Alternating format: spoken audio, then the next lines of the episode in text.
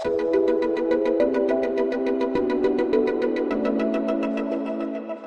Pour ce cinquième épisode, nous ressortons épée, pistolet, canon et mitraille. Exil, massacre, torture et résistance vont être à nouveau le sort des protestants en France.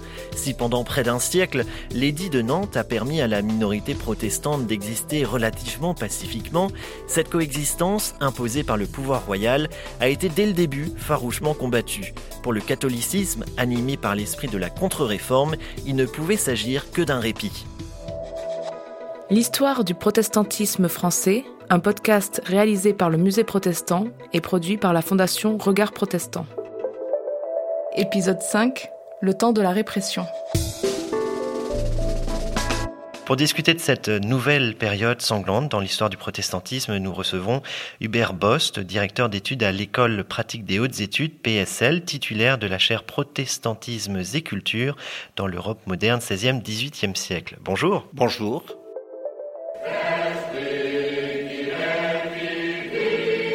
Extrait de la chanson La Sévenole, la Marseillaise huguenote, hymne écrit par Ruben Saillant et chanté pour la première fois à Saint-Roman de la Tousque le 23 août 1885 lors d'une commémoration de la révocation de l'édit de Nantes. Et c'est précisément cette décision qui nous intéresse, cet édit de Fontainebleau, décision royale de Louis XIV signée le 18 octobre 785.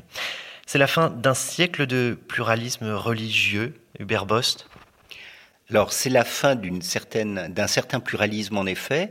Euh, c'est la fermeture d'une parenthèse aux yeux de la France euh, catholique, et c'est pour Louis XIV la conclusion d'une situation dans laquelle on lui a dit qu'il n'y avait plus de protestants en France, et qu'au fond, l'édit de Nantes se justifiait tant qu'il y avait des protestants. S'il n'y en a plus, cet édit qui était une sorte d'exception dans le principe de la France toute catholique, cette exception n'a plus lieu d'être. Donc pour lui, ça s'impose et il n'y aura pas de réaction s'il n'y a plus de protestants. Il pense ou veut penser qu'il n'y aura pas de réaction. Il est soit entouré de conseillers qui le lui disent, soit lui-même convaincu euh, qu'au nom de sa gloire, la France doit rester ou redevenir toute catholique et que par conséquent, il est indispensable que la parenthèse protestante se termine.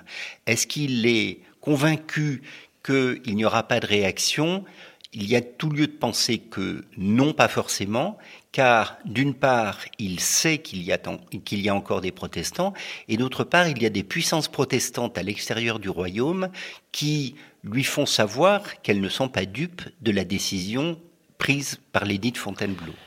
Louis XIV est, quand même conscient euh, qu'il y a des, protestants en France. Alors, euh, quand il prend cette décision, euh, il s'attend à, des réactions. Il s'attend, euh, euh, il, prépare sans doute euh, l'édit de Fontainebleau et donc une réaction peut-être armée, politique. Je ne pense pas qu'il redoute une décision politique. Il a vu pendant la Fronde que les protestants étaient de fidèles et loyaux sujets de Sa Majesté. Il l'a d'ailleurs reconnu par, la déclaration de Saint-Germain en, en 1652. Il, a, il a reconnu leur loyauté.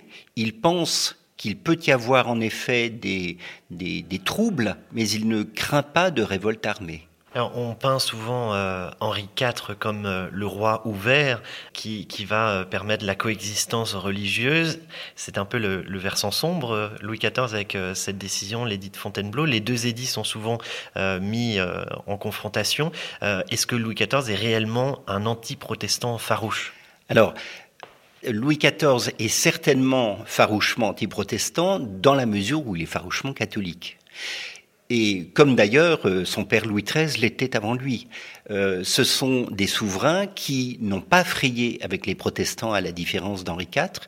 Il faut se souvenir néanmoins que l'édit de Nantes d'Henri IV n'est pas un édit de tolérance, ce serait un anachronisme de le croire, c'est un édit de pacification.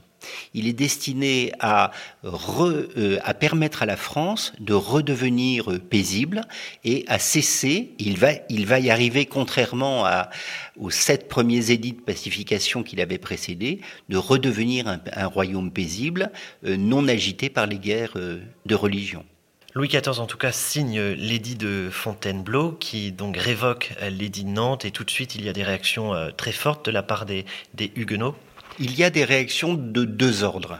On pourrait dire que localement, et elles étaient déjà préparées par des mouvements de, de, de résistance non violente euh, antérieurs, euh, localement dans le midi de la France, il y a organisation d'assemblées clandestines, euh, des, des, des, mouvements, des, des troubles euh, et, des, euh, et une résistance qui, qui s'organise autour de ce qu'on appelle les prédicants, qui vont souvent être euh, des, euh, des gens qui parlent sous forme d'inspiration, D'autant que l'une des dispositions de l'édit euh, de Fontainebleau a été d'obliger les pasteurs, et ils sont deux tiers à l'avoir fait, d'obliger les pasteurs à émigrer, euh, à moins qu'ils ne se convertissent, évidemment.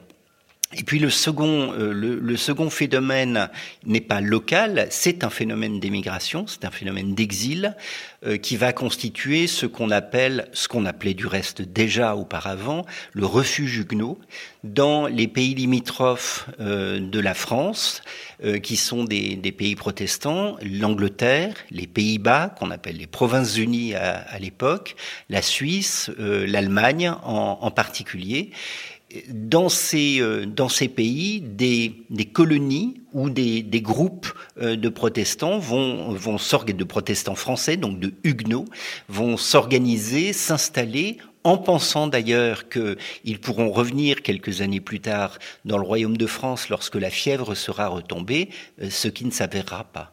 Alors cet exil, il concernerait 200 000 huguenots? C'est le chiffre sur lequel on se met en général d'accord aujourd'hui. Il a été euh, euh, beaucoup euh, exagéré, beaucoup surestimé dans les, décennies et les siècles précédents. Notamment chez Voltaire euh, et dans, dans l'historiographie républicaine, mais en effet 200 000 personnes est à peu près un chiffre auquel on, sur lequel on peut se mettre d'accord. À l'époque de, de, cet édit de Fontainebleau, la population euh, huguenote euh, représente combien de pourcents de la population? On a à peu près un, un chiffre, un ordre d'idée? Moi, je ne, je ne risquerais aucun chiffre de ce, de ce point de vue-là parce que euh, la, la période de, euh, qui, du début du règne de Louis XIV, du règne personnel, comme on dit, c'est-à-dire de 1661 jusqu'à 1685, est une période au cours de laquelle il y a énormément de conversions qui sont euh, soit consenties avec euh, par, des gens dont on a un peu tordu le bras, soit des conversions qui sont forcées, et euh, savoir de quelle, euh, de quelle période on parle euh, entre 1661 et 1685 avec les, les mouvements de, les, les, mouvements de conversion est extrêmement délicat. Euh, moi, je ne, je ne me risquerai pas à, à, donner des, à donner des chiffrages. L'édit de Fontainebleau est signé en 1685 euh, par euh, Louis XIV. Euh, Il vient refermer cette période ouverte par l'édit de Nantes un siècle plus tôt. Mais finalement, ce décret, cet édit, cet édit de, Fontainebleau, c'est pas, ça sort pas du chapeau. Il y a tout un processus qui monte petit à petit et tout un tas d'incidents au cours du, XVIIe siècle, Hubert Bost. Oui, vous avez, raison de ne pas présenter l'édit de Fontainebleau comme une sorte de coup de tonnerre dans un ciel serein. Il a été précédé euh, pendant, disons, 10 à 15 ans, euh, depuis le début des années euh, 1670, euh, d'un certain nombre de mesures répressives à l'égard des protestants, des interdictions de métiers comme euh, des, les, charges, les charges publiques, euh, ou les sages-femmes, bah, pour ne prendre que, des exemples connus, et euh, par un certain nombre de mesures répressives à l'égard des bâtiments, des temples en particulier, des institutions euh, charitables, scolaires, euh, par exemple. Donc il y a eu tout un processus d'étouffement ou d'étranglement progressif dont la révocation de l'édit de Nantes signe en quelque sorte le, point final. Il faut ajouter qu'il y a encore un processus peut-être euh, davantage à long terme, c'est que l'édit de Nantes prévoyait au départ euh, des clauses qui étaient religieuses avec des autorisations d'exercice, autrement dit euh, d'autorisation de culte dans un certain nombre de conditions et euh, des dispositions qui étaient davantage politiques et militaires. Et celles-ci, ces dernières, ont été perdues euh, à la suite d'une sorte de, de, conflit qui est un peu la, dernière des guerres de religion de 1620 à 1629, marqué notamment par le siège de La Rochelle, euh, et conclu par la paix d'Alès, Alès près de, près de Nîmes, paix euh, signée par Louis XIII et au terme de laquelle les, euh, les protestants ont perdu toutes ces garanties politiques et militaires, de sorte que euh, lorsque ensuite on leur retire un certain nombre des privilèges religieux dont j'ai parlé, il leur est très difficile de, de défendre leur cause. Donc tout au long du XVIIe, l'édit de Nantes est détricoté? On peut dire détricoté, oui. Du point de vue de, des protestants, euh, ils ont l'impression que ce détricotage, c'est en fait un reniement de la parole royale, euh, puisqu'ils prennent au pied de la lettre, à tort ou à raison, euh, le caractère perpétuel et irrévocable qui avait été donné à l'édit de Nantes, mais il avait été donné à l'édit de Nantes comme à tous les autres édits de pacification antérieurs. Cela dit, comme cet édit a été négocié avec la minorité protestante et les, euh, entre la minorité protestante et les euh, porte-paroles d'Henri IV, il considère qu'il a valeur un peu de traité et qu'il ne peut pas être euh, mis, en, mis en doute ou mis en cause euh, par le petit-fils d'Henri IV. donc on en arrive à cet édit de Fontainebleau, 1685, qui impose la religion catholique. Les églises réformées sont mises hors la loi. C'est le début de la période du désert. Un quart des réformés vont partir vers les pays du refuge, des pays d'accueil. Pour ceux qui restent, il faut alors passer dans la clandestinité ou se révolter. L'esprit vient de parler vous êtes envoyé pour venger ce qu'on a roué, pendu, envoyé au galet. Vous n'avez plus rien. Les papistes vous ont tout pris. Ils ont fait renoncer vos pères à leur religion par le ministère des soldats et des supplices. Ils ont rasé vos temples. Ils vous ont mis le prêtre sur le dos comme autant de vermine pour se nourrir de vous. Levez l'impôt, vous espionner et enrôler de force les plus résolus. Et maintenant, vous êtes sans souliers et sans habits. Et vous n'avez plus que vos chemises. Vous êtes proscrits. Les galères, la potence et la roue vous attendent. Allez vous mourir comme des lâches?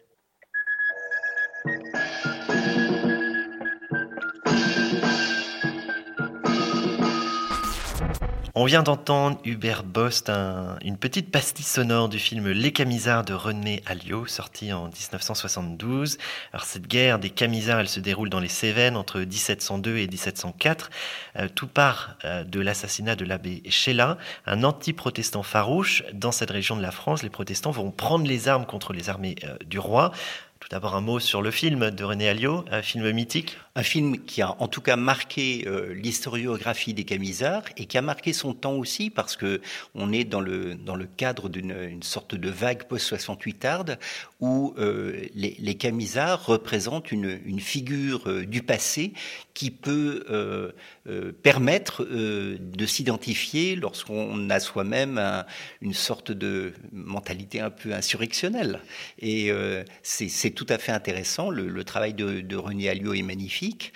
C'est tout à fait intéressant aujourd'hui de le, de le, relire 50 ans plus tard au prisme de l'époque dans laquelle il a été tourné. Cela dit, le, euh, les, revendications que vous venez de faire entendre à vos auditeurs sur euh, la liberté de conscience et le, refus de se, se plier à l'obligation religieuse catholique sont, sont bel et bien ce qui a constitué la motivation du, combat des Camisards. Alors les Camisards, c'est une guerre qui se déroule sur deux ans, 1702 à 1704, une révolte populaire, paysanne, menée, c'est particulier tout de même, par des prophètes comme Abraham Mazel. Oui, euh, il, y a, une dimension euh, militaire évidente et il y a une dimension euh, inspirée, comme on dit, avec cette génération de ceux qui n'ont pas connu forcément la, la, révocation de l'édit de Nantes, qui sont les enfants de ces parents qui ont été en quelque sorte traumatisés par la révocation et qui cherchent un langage, à travers l'inspiration, c'est-à-dire euh, à, travers une sorte de parole prophétique euh, libérée des, des, cadres ou dépourvue de cadres ecclésiastiques. On reviendra là-dessus par la suite. Une parole complètement libre et qui parfois peut être une parole en roue libre, euh, inspirée par, par la Bible, mais plutôt une Bible mémorisée qu'une Bible lue, et plutôt une Bible qui euh, s'interprète en fonction des événements que en fonction de l'étude qu'on fait, qu'on fait véritablement du texte. On a euh, à l'époque des des inspirés, une très très forte, un très fort exemple de ce qu'on appelle la langue de Canaan.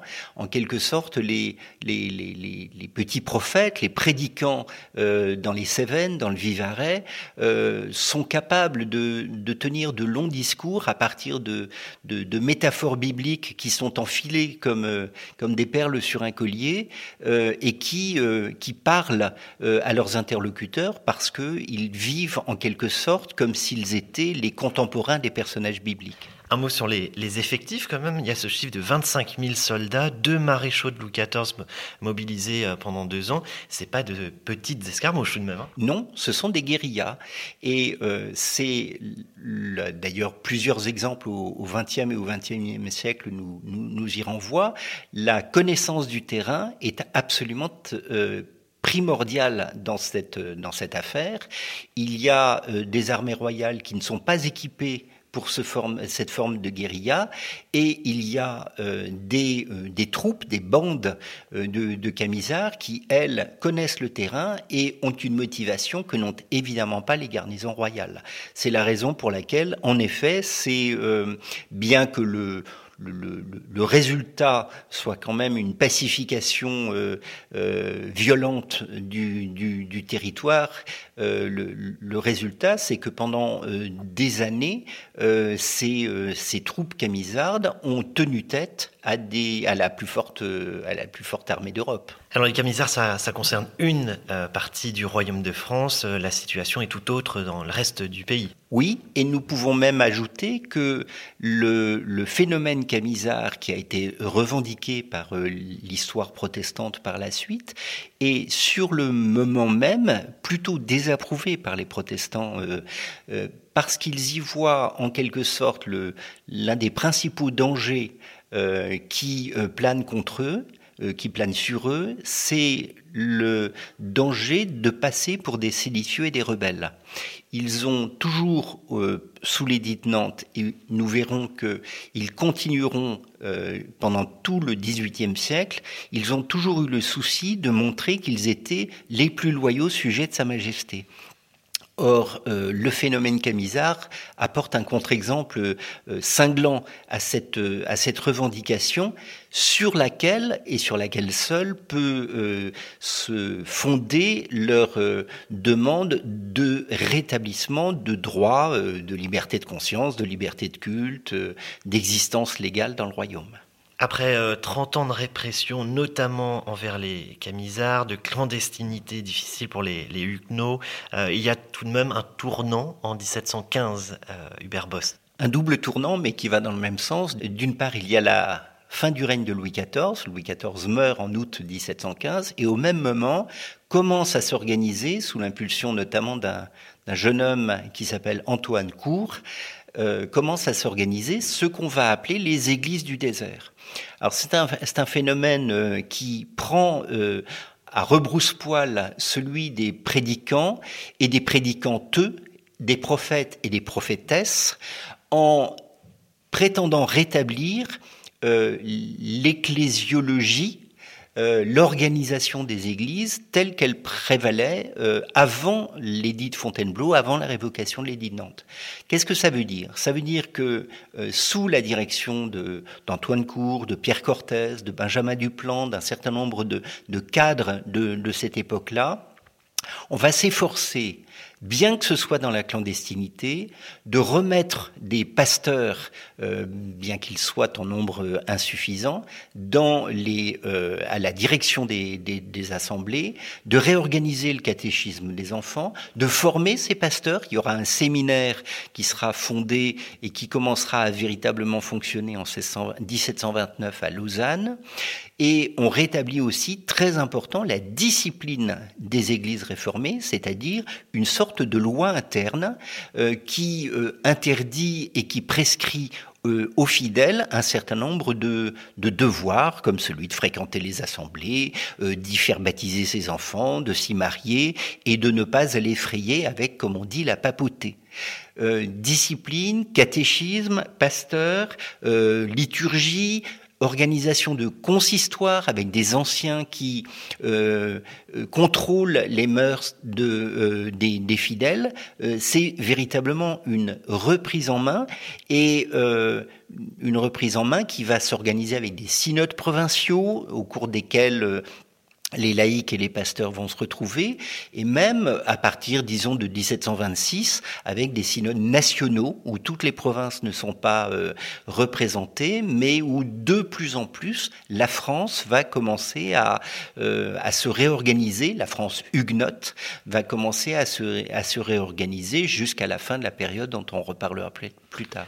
Tout ça se fait euh, malgré tout dans la clandestinité. Tout ça se fait clandestinement, et qui dit clandestinement veut dire euh, menace de répression, répression euh, forte sur les pasteurs qui peuvent être arrêtés et éventuellement mis aux galères ou mis à mort, tout, simplement, notamment pendus pour, pour un certain nombre d'entre eux.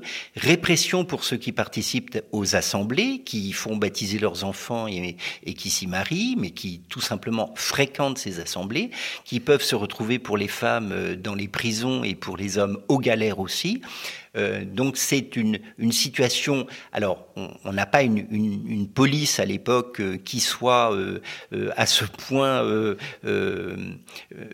efficace que toutes les assemblées sont surprises, comme on dit, mais on a quand même une menace qui s'exerce sur elles et qui nécessite que ces assemblées, jusqu'en 1744 à peu près, se tiennent la nuit, qu'on poste des sentinelles pour pour éviter d'être d'être surpris c'est une clandestinité qui est poussée et qui est poussée assez loin. Durant cette période, Hubert Bost, il y a des personnages emblématiques euh, de cette résistance tout de même au, pouvoir royal. Oui, on, pense notamment aux femmes qui sont emprisonnées dans la tour de Constance, euh, dont certaines d'entre elles euh, vont subir une incarcération très longue. Euh, la plus connue d'entre elles est Marie Durand, qui est restée 38 ans euh, enfermée dans cette, dans cette citadelle à Aigues-Mortes. Euh, j'ajoute d'ailleurs que son frère, Pierre Durand, avait également fait parler de lui comme pasteur et il avait été emprisonné et a subi également la, répression. Et si vous me permettez de d'enchaîner sur la sur la question des pasteurs, puisqu'il en a beaucoup été question, et bien qu'ils ne soient pas les les seules victimes, ils sont certainement les plus exposés de des des, protestants euh, par rapport à la répression euh, de Louis XIV d'abord et surtout maintenant de Louis XV. Euh, il y en a un qui est euh, inopinément euh, arrêté en septembre 1761 sur, euh, au nord de, de, Toulouse et qui va euh, subir cette, cette répression, c'est le pasteur Rochette qui, qui sera pendu en compagnie des de jeunes gentilshommes verriers qui étaient venus le, lui porter secours, les frères Grenier. Et cette, cette euh, exécution, cette quadruple exécution, euh, défraiera beaucoup la, la chronique dans le ressort du Parlement de Toulouse. Après l'exécution du, du, pasteur Rochette, deux autres affaires euh, vont également faire grand bruit et nous permettre peut-être de mesurer la situation euh, précaire, dangereuse dans laquelle se trouvent les familles protestantes, les affaires euh, Calas et Sirvin, qui reprennent globalement les mêmes procédés que l'affaire Dreyfus, un coupable idéal, des accusations sans fondement, puis une fronde et une réhabilitation grâce à des intellectuels ici, grâce à Voltaire à Syracuse avec Tancred. J'apprends de Toulouse que Jean Calas, innocent de tout crime, a été écartelé sur un palan jusqu'à ce que ses membres aient tiré, crac, et se détachent On lui a fait ingérer des cruches d'eau. 15 cruches, pas moins. Jusqu'à ce que son ventre se tende et qu'il rentre ses entrailles par la gorge et qu'il en étouffe. Puis on l'a fait coucher sur la roue. Un coup de barre. Ils lui ont brisé les bras, les jambes, puis les reins. Son sang a sur la figure du bourreau. Et sur les capitoules, sur capitoules qui pensaient au-dessus de son visage lui criait d'avouer. En vain. Son agonie a duré deux heures. Alors le bourreau s'est approché et il a étranglé. Puis son corps a été brûlé et ses cendres jetées aux immondices. Contre les assassins juridiques, il n'y a d'espoir que dans le cri public Criez Criez contre Extrait du film Voltaire et l'affaire Calas, un père de famille protestante euh, de Toulouse accusé à tort de la mort de son fils suicidé. L'affaire va faire grand bruit dans, toute l'Europe entre 1761 euh, et 1764. Oui, alors nous, venons de parler de, Rochette avant, cet extrait.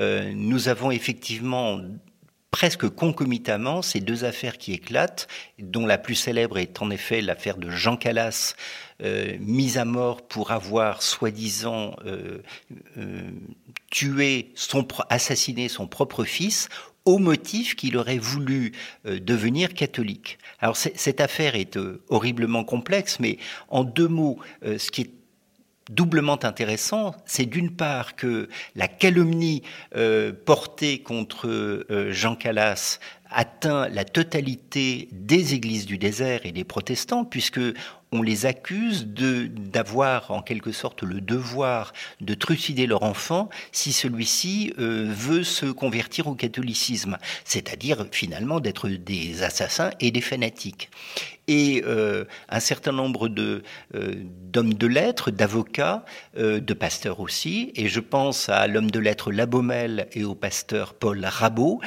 s'insurgent contre cette calomnie en la dénonçant et en risquant eux-mêmes, en quelque sorte, d'être poursuivis pour, pour leur résistance. Donc Voltaire va en effet euh, prendre fait et cause pour Calas, mais euh, ce qu'il faut euh, considérer, c'est qu'il y a eu une première forme de, résistance, beaucoup moins spectaculaire, qui s'est déjà mise en place à l'intérieur du camp protestant pour euh, pour récuser cette cette horrible euh, diffamation euh, à, à l'égard de à l'égard de, de, Jean Calas. L'affaire Calas éclate donc en, en 1761. à cette période, justement, paradoxalement, un régime de, de tolérance de, de fait s'installant en France. On peut dire que les, les protestants sont mieux tolérés, peut-être à part à Toulouse.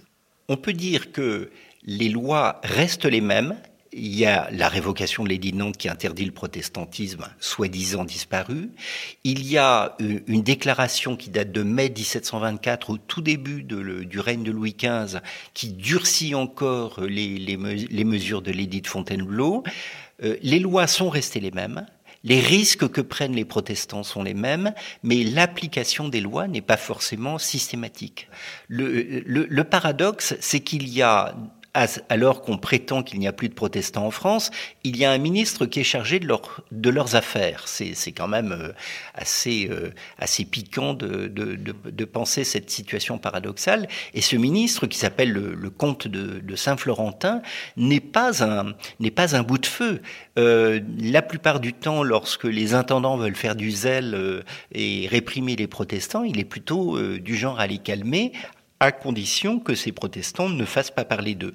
Au fond, euh, il y, a eu des, épisodes un peu fiévreux, par exemple dans le, dans le Languedoc, où dans les années 1750-52, on a essayé de rebaptiser les enfants protestants euh, euh, de les rebaptiser catholiques, c'est-à-dire de, démontrer qu'on ne reconnaissait pas le baptême euh, protestant. dans les années 1760, on a évoqué ces affaires dans le ressort du Parlement de Toulouse, mais globalement, depuis les années 1750, la phase, disons, critique, la phase dure et très très répressive du, désert est, est maintenant une page tournée on va vers euh, la recherche de solutions qui permettent au pouvoir de d'accorder une partie de ce que les protestants revendiquent sans pour autant donner l'impression que l'on euh, désapprouve ou que l'on désavoue la politique qu'avait menée Louis XIV. Il s'agit en fait de se contorsionner un peu pour euh, donner l'impression que l'on suit la même politique tout en euh, admettant que cette politique va dans le mur. J'en prends, prends un exemple tout simple. Je parlais de, de, baptême et de mariage. Il y a un énorme désordre qui s'instaure dans les parlements parce que euh, des gens viennent attaquer la légalité euh, de certains mariages, la légalité de certains baptêmes et remettre par conséquent euh, en question la légalité de certains testaments. Autrement dit, la transmission des biens pour ne pas parler de ce qu'on appelle le droit naturel à se, marier et à faire des enfants, sont mises en cause sous prétexte que il n'est pas question de se marier en dehors de l'Église catholique dans le Royaume de France. Euh, à, partir d'un certain moment, on, on, a beau être dans une France catholique, on voit que euh, cette situation devient intenable. Et c'est ce qui nous emmènera quelques années euh, plus tard à l'édit de tolérance en 1787, euh, un édit royal à nouveau qui va ponctuer euh, notre récit.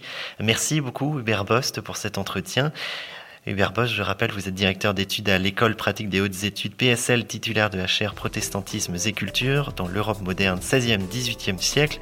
Et on peut rappeler un de vos ouvrages, euh, Bale, calviniste libertin aux éditions euh, Champion Bale, un personnage qu'on n'a pas évoqué, on aurait pu, c'est sur cette période. Hein. On aurait tout à fait pu, ça a été l'un des grands porte-parole du protestantisme et de la philosophie en faveur de la tolérance et contre euh, l'espèce de, de, de, de chimère que représente la France toute catholique.